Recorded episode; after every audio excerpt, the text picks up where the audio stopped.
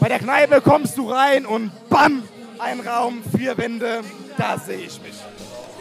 Ja. Aber Feierabend. Ja, Bis oh, Berlin. Feierabend. Hau rein. Kommt gut heim. Danke. Hey, danke, dass ihr da wart. Schön war's, gell? Das war mein Leben. Passiert. Will mit dir was erleben. Aber ich bin zu.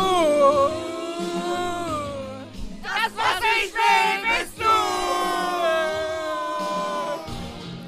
Ey, ich finde so fies, also wenn man jetzt in Berlin oder in Stuttgart unterwegs ist, kann man locker bis am nächsten Tag um äh, 9 oder 10 unterwegs sein. Und hier ist immer um äh, 3 oder so Schluss. Also, also wenn man äh, noch einen Döner essen will, muss man froh sein, dass man vor 11 unterwegs ist und da noch einen Döner essen kann, aber das, das kann man hier in Konstanz überhaupt nicht erwarten oder so.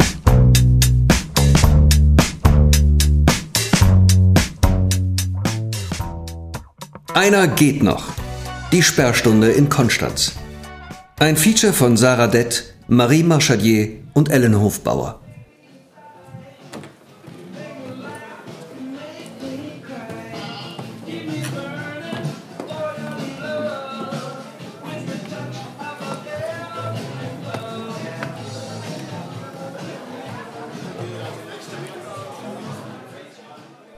Wir sind in Konstanz, dem pulsierenden Herz der Bodenseeregion. Hier beginnt der Süden. Zumindest sagt das die Stadt von sich selbst. Es ist Samstagabend und die Stimmung in der Altstadt steigt mit jedem Bier. Eine Kneipentour ist angesagt. Bis zum bitteren Ende.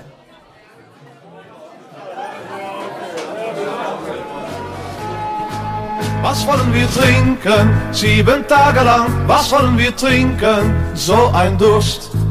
Was wollen wir trinken? Sieben Tage lang. Was wollen wir trinken? Für Nils Frage gehört die Kneipe zu Deutschland wie Bockwurst, Fußball und Autobahn ohne Tempolimit. Nils Frage muss es wissen. Er ist ausgebildeter Bartender und Chefredakteur von Mixology, dem Magazin für Barkultur. Seit Jahren beschäftigt er sich mit Bars und Kneipen. Was sie verbindet? Menschen kommen hierher nur um zu trinken, nicht um zu essen. Und was sie trennt? Eine Kneipe ist ein Ort mit einer überschaubaren Anzahl an Getränken. Eine gute Bar verlangt vom Besucher, sich entscheiden zu können. Eine Auswahl zu treffen aus all den funkelnden Flaschen, die in verspiegelten Regalen stehen. Aus denen sich wunderbare Drinks mischen lassen. Hanky Panky. Forgotten Connection. Aviation. Smoky Old Bastard. Eine gute Bar verlangt Feinsinn. Eine gute Kneipe tut das nicht, sagt Nils Frage. Sie nimmt dem Besucher jede Entscheidung ab. Ein paar Biere vom Fass, ein paar Schnäpse und wenige alkoholfreie Getränke. Das war's. Hier sind es nicht die Drinks, die Geschichten erzählen, sondern die Besucher, die hierher kommen. Hier befeuern sich Trinken und Reden gegenseitig. Kneipen sind Orte hochgradig verdichteter Kommunikation. Das waren sie schon immer. Kneipen aus dem mittelniederdeutschen Kniepen heißt sich kneifen, sich zusammendrängen, sich auf engstem Raum begegnen. In den Burschenschaften des 19. Jahrhunderts meinte die Kneipe nicht den Ort, sondern das Ritual, sich gemeinsam zusammenzufinden und zum Vollrausch zu trinken. Aber Kneipen können mehr sein als nur der unvermeidliche Suff. Rangierbahnhöfe der Seelen. So haben die Soziologen Franz Dröge und Thomas Krämer Badoni Kneipen genannt. All das, was im Alltag durcheinander geht und einfach nebeneinander her existiert, findet sich hier auf wundersame Weise wieder zusammen. An einem guten Abend entsteht in einer Kneipe eine Dynamik, die Grenzen überschreiten lässt, bis die Nacht ein jähes Ende nimmt. Sperrstunde. Während in weiten Teilen Deutschlands die meisten gar nicht mehr wissen, was eine Sperrstunde ist, ist sie in Konstanz ein Politikum. Ab 1 Uhr nachts steht das pulsierende Herz der Bodenseeregion still. Es ist Zeit, der Kneipe und der Sperrstunde auf den Grund zu gehen. Also noch einmal zurück. Also die Kneipen, wie wir sie heute als Kneipen bezeichnen, beziehungsweise das, was wir so heute als, als Raum der Kneipe verstehen, in dem Menschen zusammensitzen und trinken vor allem. Vielleicht werden so ein paar Snacks gegessen, aber Essen ist nicht das Hauptthema in der Kneipe, sondern wirklich zusammensitzen und trinken. ist ein Phänomen, das sich im 19. Jahrhundert herausgebildet hat. Maren Hayeng ist Historikerin an der Fernuni Hagen und forscht zur Geschichte der Kneipe im 19. und frühen 20. Jahrhundert. Derzeit arbeitet sie an einem Buch, das den Titel trägt Der große Durst des kleinen Mannes. Was sie besonders interessiert, ist die Figur des männlichen Trinkers, die sogenannten Trunkenbolde. Unruhestifter, die im wilhelminischen Kaiserreich in den Blick der Polizei geraten. Wie kaum einen anderen Ort fürchtete die Obrigkeit die Wirtshäuser und Kneipen als potenzielle Herde von Revolte und Revolution. Hier werden politische Reden geschwungen und politische Pläne geschmiedet. Hier versammelt sich das städtische Proletariat, die Sattler, die Dreher, die Schlosser der neuen Fabriken. Für Maren Hayeng sind die Kneipen daher mehr als nur Orte, wo Bier gezapft und Härteres getrunken wird. Sie sind politische Schutzzonen, die immer stärker kontrolliert werden.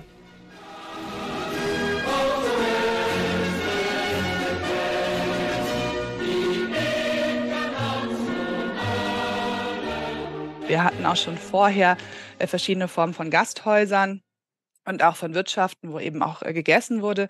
Aber mit der aufkommenden Industrialisierung, mit den Arbeitervierteln, die sich in Städten gebildet haben, hat sich eben auch in diesen Arbeitervierteln äh, eine Arbeiterkultur entwickelt und dazu gehörte auch die Kneipe als ganz, ganz wichtig wichtiger Ort des Alltags.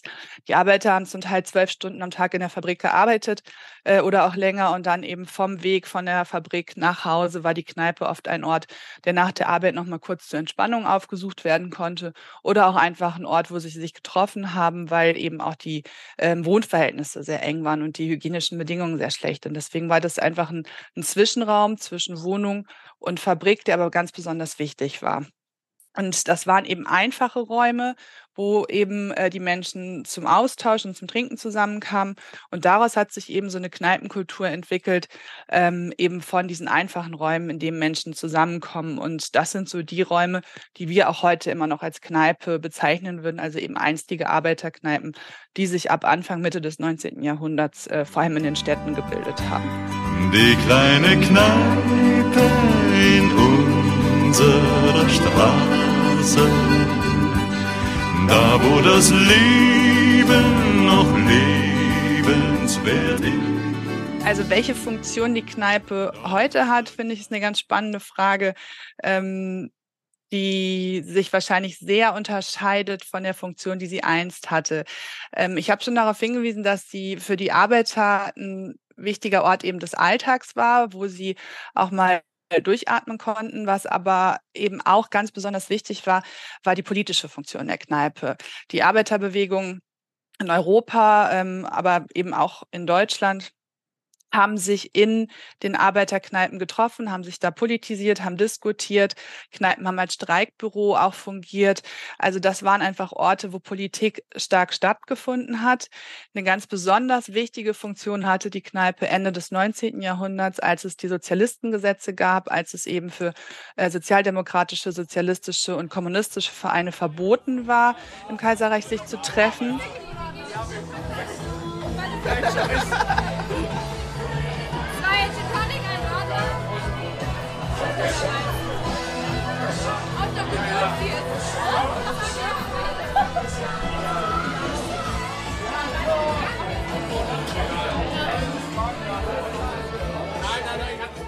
Die Kneipe diente historisch als ein Ort des Austauschs, der Zugehörigkeit und auch als politischer Raum.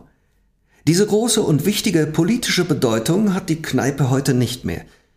Die Kneipe ist nicht mehr der Zwischenraum von Fabrik und Wohnung, von Werkbank und ärmlicher Schlafstätte. Sie ist jedoch noch immer ein besonderer Sozialraum.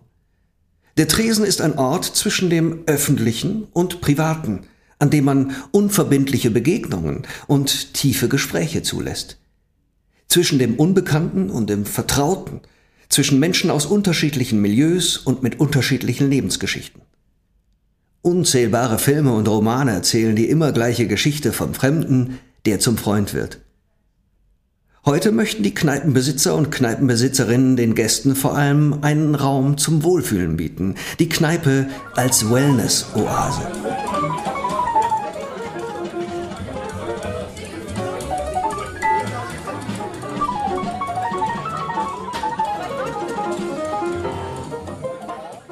Ja, ich bin der Marcel. Die meisten Leute sagen Mars zu mir. Marcel Beck ist Chef des Klimperkastens. Er trägt ein kariertes Hemd, Schildkappe und einen stylischen Hipsterbart. Als Verlobungsring hat er sich ein MR tätowieren lassen, die Abkürzung für Mister. Seine Mitarbeiter sind international aufgestellt und er spricht unter anderem Englisch mit ihnen. Der Klimperkasten selbst liegt am Rande der Konstanzer Altstadt, ganz in der Nähe der Schweizer Grenze. Seit den 70er Jahren gibt es den Klimperkasten bereits unter diesem Namen. Das Viertel sah damals anders aus. Prostitution, Kleinkriminalität, Grenzhandel. Zuhälter aus St. Pauli siedelten sich an und witterten das große Geschäft. Davor waren die Räumlichkeiten unter dem Namen Charlies Schiffschenke bekannt. Für Marcel ist der Klimperkasten heute eine städtische Institution mit einem gewissen Look und Anmutung. In den Regalen über der Bar sind verschiedenste Getränke hell erleuchtet, der Tresen dagegen Holz vertäfelt. Die Barhocker und Sofas haben schon einiges erlebt. Für Marcel ist der Klimperkasten ein Wohlfühlort.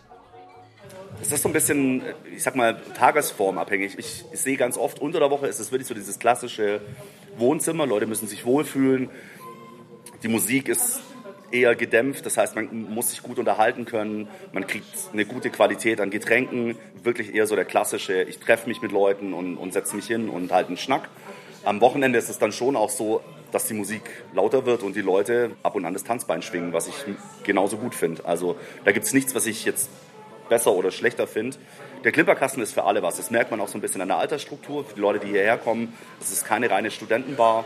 Wir haben ganz viele Gäste, auch Stammgäste, die deutlich älter sind als, sag ich mal, der durchschnittliche Student. Und auch das ist gut so.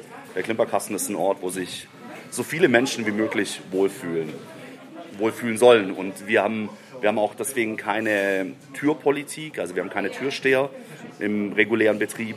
Das heißt, bei uns ist jeder gern gesehen. Wir haben, wir haben hier keine Restriktionen und lassen niemanden vor der Tür stehen.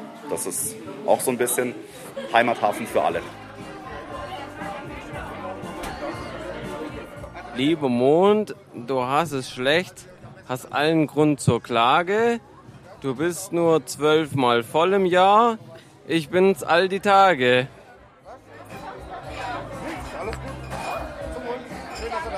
Die Leute wollen Spaß haben in der Kneipe, meint Martin Mure.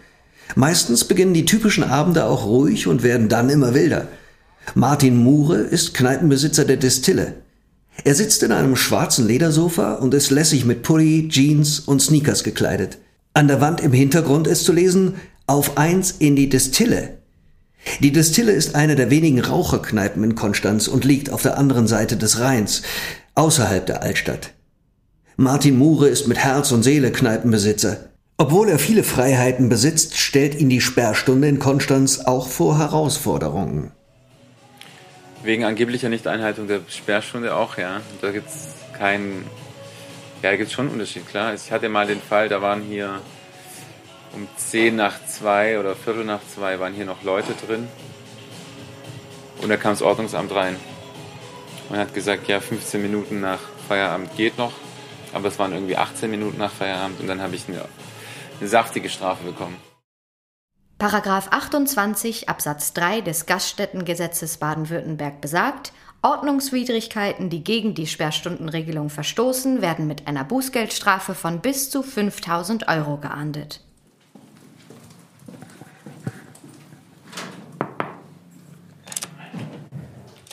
Guten Tag. Grüßen Sie. Schön, Sie zu sehen. Ja, Kommen Sie, schön, setzen Warum gibt es überhaupt eine Sperrstundenregelung, die bei Nichteinhaltung mit Bußgeldzahlung sanktioniert wird? Antworten darauf hat Simon Pschorr. Er ist Staatsanwalt und unterrichtet an der Universität Konstanz. Als Stadtrat beschäftigt er sich mit allen möglichen Fragen des kommunalen Rechts. Für die Sperrstundenregelung sind laut Simon Pschorr auf verfassungsrechtlicher Ebene Regelungen maßgeblich, um die Interessen von Gaststättenbetreibern, Belegschaft und Anwohnern abzuwägen. In der Gaststättenverordnung finden sich verschiedene Regelungen zur Sperrzeit. Gaststätten dürfen nach der Sperrzeit nicht mehr ausschenken und müssen ihren Betrieb einstellen. Aufgrund der Möglichkeit, Rechtsverordnungen selbst zu erlassen, ist es jeder Stadt in Baden-Württemberg freigestellt, wie sie ihre Sperrstundenregelung handhabt. Deutschland besitzt generell kein einheitliches Bild über die Regelung der Sperrstunde. Während Brandenburg beispielsweise keine gesetzliche Sperrstunde hat, existiert in Berlin und Bayern eine Sperrstunde von einer Stunde. Weil Konstanz nicht alle Städte in Baden-Württemberg ist, ähm, mal ganz vereinfacht gesprochen. Paragraph 11 der Gaststättenverordnung, der diese Abweichungen ermöglicht, setzt voraus, dass es ein öffentliches Interesse an einer Abweichung gibt.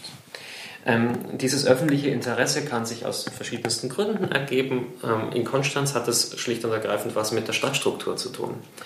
Wir haben in Konstanz ähm, eine sehr, sehr lebendige Altstadt. Die Stadt Konstanz geht gerade hier sehr restriktiv vor. In der touristisch und bürgerlich geprägten Altstadt, im linksrheinischen Teil der Stadt, gilt die Sperrzeit ab 1 Uhr. In der Nacht von Freitag auf Samstag und Samstag auf Sonntag wird die Sperrzeit ausgeweitet auf 3 Uhr. Des Nachts wirkt die Altstadt wie ausgestorben. Man kann sich geradezu in die Zeit zurückversetzen, als die Nachtwächter in den mittelalterlichen Gassen der Niederburg nach dem Rechten sahen. Auf rechtsrheinischer Seite dürfen die Gaststätten unter der Woche eine Stunde länger öffnen. Diese Abweichung hat historische und ordnungspolitische Gründe, wie Simon Pschaw erläutert. Rechtsrheinisch entwickelten sich seit dem 19. Jahrhundert die Industriequartiere der Stadt. Hier galten andere Regeln. Ordnungspolitisch gesehen haben wir eine Stadt mit, mit hoher Wohndichte, die dann gleichzeitig auch eine hohe Gaststättendichte im Altstadtbereich hat. Und wir haben dann in den Außenbezirken eher so, so lockere Bebauung mit relativ wenig Gaststättenbetrieb. Das heißt, es ballt sich in der Altstadt sehr stark. Und wenn Gaststättenbesucherinnen und Besucher all night long durch die Straßen ziehen, am besten betrunken und äh, in Feierlaune, dann ist es für Gaststättenbesucherinnen und Besucher ziemlich cool, aber äh, für die Anwohnerinnen und Anwohner nur so mäßig. I am the singwriter of DSDS. Heute Nacht. Wir singen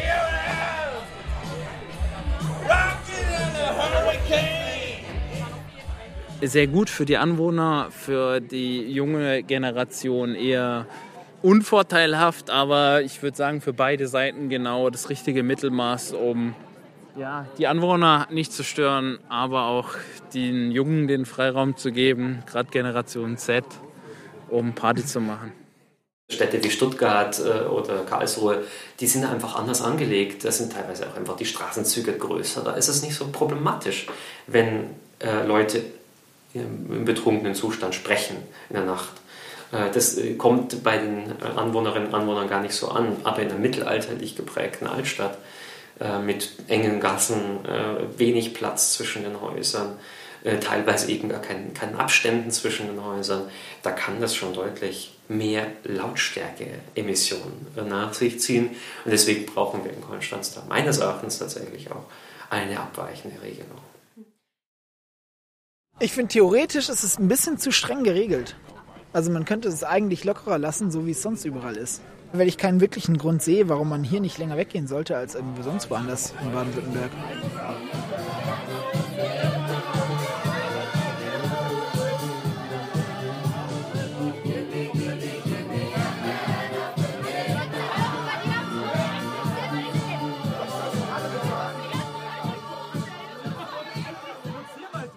Eine Nachtruhe einzuhalten oder eben eine Polizei- oder Sperrstunde dann einzusetzen, kam auf jeden Fall auch schon im Mittelalter auf. Und eben um ja ein, ein friedliches Zusammenleben zu garantieren und das mal so ein bisschen flapsig zu formulieren, wurde dann eben darüber nachgedacht, das Ausschenken beziehungsweise eben das Verweilen in Wirtschaften zu regulieren. Und sie wurde eben Polizeistunde genannt, weil die Polizei sie an den verschiedenen Orten festgesetzt hat.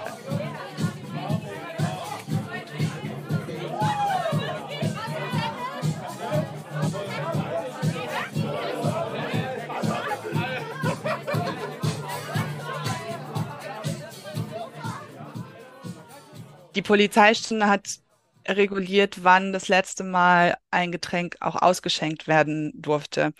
Und beispielsweise habe ich einen ganz, ganz spannenden Quellenbestand, da war eben um 11 Uhr Polizeistunde und um kurz nach 11 sind die Polizisten in die Kneipe und haben dann überprüft und nachgefragt, wann die Gäste das letzte Getränk bekommen haben. Ob das vor 11 Uhr noch war, das war dann in Ordnung, weil es durfte noch ausgetrunken werden, oder ob die Wirtin das eben nach 11 Uhr den Gästen gegeben hat. Und dann wurde eben auch geguckt, wie viel ist noch in diesen Gläsern. Und dann weil eben nicht das vor Ort geklärt werden konnte und es verschiedene Gäste waren, wurden alle danach aufs Präsidium eingeladen, um eine Aussage darüber zu machen, ob eben die Wirtin um 11 Uhr Feierabend geläutet hat und das letzte Bier vor 11 ausgegeben hat oder danach sie noch ausgegeben hat. Und die eine Hälfte der Gäste hat dann gesagt, die hat überhaupt nicht Feierabend geläutet, wir hätten dann noch ewig sitzen können. Die andere Hälfte hat gesagt, natürlich hat die Feierabend geläutet, das war das letzte Bier. Und ein paar Gäste haben auch gesagt, der Polizist, der uns kontrolliert hat, war selber betrunken. Also, was jetzt tatsächlich an diesem Abend in dieser Kneipe passiert ist, werden wir wahrscheinlich nie herausfinden. Die Wirtin übrigens, als die aussagen musste, äh, ist sie in Ohnmacht gefallen und konnte dann keine Aussage mehr treffen. Steht so in dem polizeilichen Vernehmungsprotokoll. Warum die Polizeistunde heute Sperrstunde heißt, kann Maren Haying nicht hundertprozentig beantworten. Ihre Vermutung, die geänderte Zuständigkeit. Nach dem Zweiten Weltkrieg waren nicht mehr die Polizei, sondern Ordnungsinstanzen für die Kontrolle der Sperrstunde zuständig. Früher war die Polizeistunde hauptsächlich dafür da, den hohen Alkoholkonsum der Arbeiter einzudämmen, damit sie am nächsten Tag wieder arbeitsfähig waren. Heute dreht sich die Funktion der Sperrstunde überwiegend um den Faktor Lärm.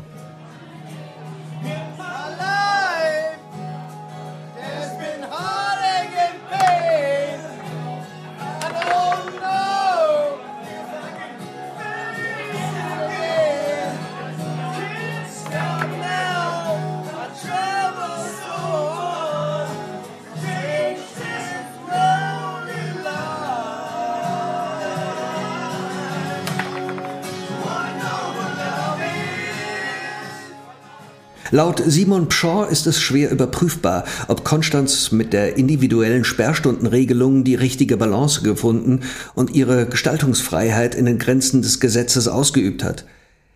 Diese Grenzen sind relativ frei ausgelegt. Kann man an den aktuellen Regelungen etwas ändern? Ja, die Wählervereinigung Junges Forum Konstanz brachte im Jahr 2015 einen Antrag zur Sperrstundenänderung in Konstanz in die Gemeinderatssitzung ein. Sie forderten die Anpassung der Sperrzeit an das baden-württembergische Gaststättengesetz. Fraktionsführer Matthias Schäfer und erster Vorsitzender Juri Buchmüller erinnern sich an die Antragstellung folgendermaßen. Wenn ich zurückdenke, was uns ganz konkret dazu gebracht hat, diese Sperrstunden Verlängerung oder Verkürzung, je nach Perspektive, ähm, zu, zu verlangen oder zu fordern damals, dann hat es eine Menge verschiedene Aspekte gehabt. Als wir uns gegründet haben, waren auch noch die aller, allermeisten Mitglieder äh, Studenten in irgendeiner Art und Weise. Dann hat man sich überlegt, was empört einen dann hier in Konstanz, was wird man sofort ändern wollen? Und das war als erstes die Sperrstunde. Der Sperrstundenantrag war einer der, der früheren, die wir gestellt haben. Perfekt,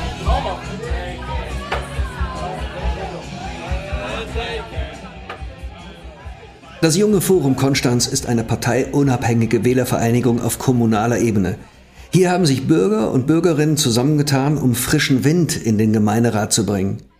Die Sperrstunde sehen sie als unzeitgemäß für eine weltoffene Stadt wie Konstanz. Sie spricht gegen die Lebensqualität in der Stadt, zu der eben auch ein vielfältiges Nachtleben gehört. Gegründet hat sich das junge Forum ursprünglich vor allem, um studentische Belange in der Stadt zu repräsentieren – es geht ihnen um mehr als Öffnungszeiten und verlängerten Spaß. Es geht um grundsätzliche Fragen. Für welche Gruppen wird Politik gemacht? Wer kann den Stadtraum nutzen? Wer hat Mitspracherechte? Wessen Freiheiten werden hier beschnitten? Wem gehört die Stadt? Der Weg zu einer Lockerung der Sperrstunde 2015 im Gemeinderat war steinig.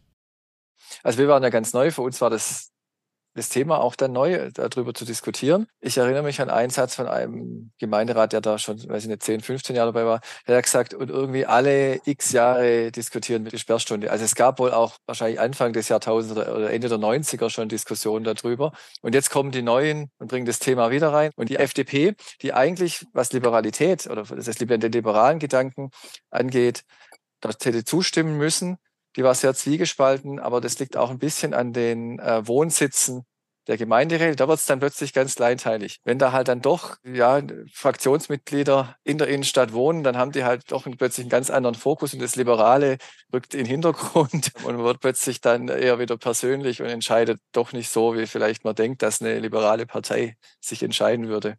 Der Antrag des Jungen Forums brachte 2015 nur eine Lockerung der Konstanzer Sperrstundenregelung.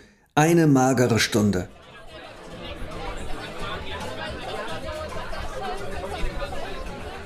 Also ich glaube, das wird die Sperrstunde, weil die als Kompromiss momentan relativ gut funktioniert, auch auf längere Frist behalten werden. Es sei denn, es gibt äh, große Teile der Bevölkerung, die ein, ein Interesse artikulieren, das zu ändern. Also wenn wir den Antrag so oder in leichter Abänderung wieder stellen, dann würden die gleichen Diskussionen wieder losgehen. Wir könnten den eigentlich eins zu eins wieder so stellen. Das erwägen wir auch. Man muss dazu auch ein bisschen sagen, das ist natürlich ein heißes Thema. Es ist ein konfliktbehaftetes Thema und da kommt auch noch ein bisschen, jetzt mal ganz aus dem Nähkästchen geplaudert, kommt ein bisschen Aufmerksamkeitsökonomie mit rein. Insofern ist das eine Munition für uns, die wir uns eigentlich aufheben wollen, bis in eine Zeit, wo es vielleicht für uns sehr nützlich ist, auch wieder ein bisschen breiter im Gespräch zu sein. Sprich natürlich auch vielleicht eher noch einen Ticken in der Nähe vom nächsten Wahlkampf. Der nächste Wahlkampf des Jungen Forums steht schon bevor. 2024 sind Kommunalwahlen in Baden-Württemberg. An der Stelle grüße ich alle meine Verwandten, vor allen Dingen meine Eltern und die umliegenden Dörfer. Mama, ich habe die Tupperschüssel zurückgebracht. Die ist im Schrank. Ich halt mal gucken.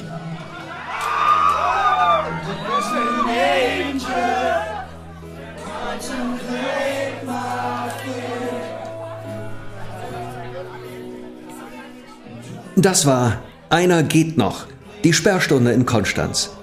Ein Feature von Sarah Dett, Marie Marchadier und Ellen Hofbauer. Eine Kooperation des Praxiskurses Geschichte im Radio der Universität Konstanz und dem Forschungsinstitut Gesellschaftlicher Zusammenhalt. Seminarleitung Anna Pollmann und Jan Behnstedt-Renn. Es sprachen Ingo Biermann und Sarah Cyrili König. Tonaufnahmen, Drehbuch und Regie Sarah Dett, Marie Marchadier und Ellen Hofbauer. Redaktion Anna Pollmann und Jan Behnstedt-Renn. Tonbearbeitung und Schnitt A2R Media. Konstanz 2023.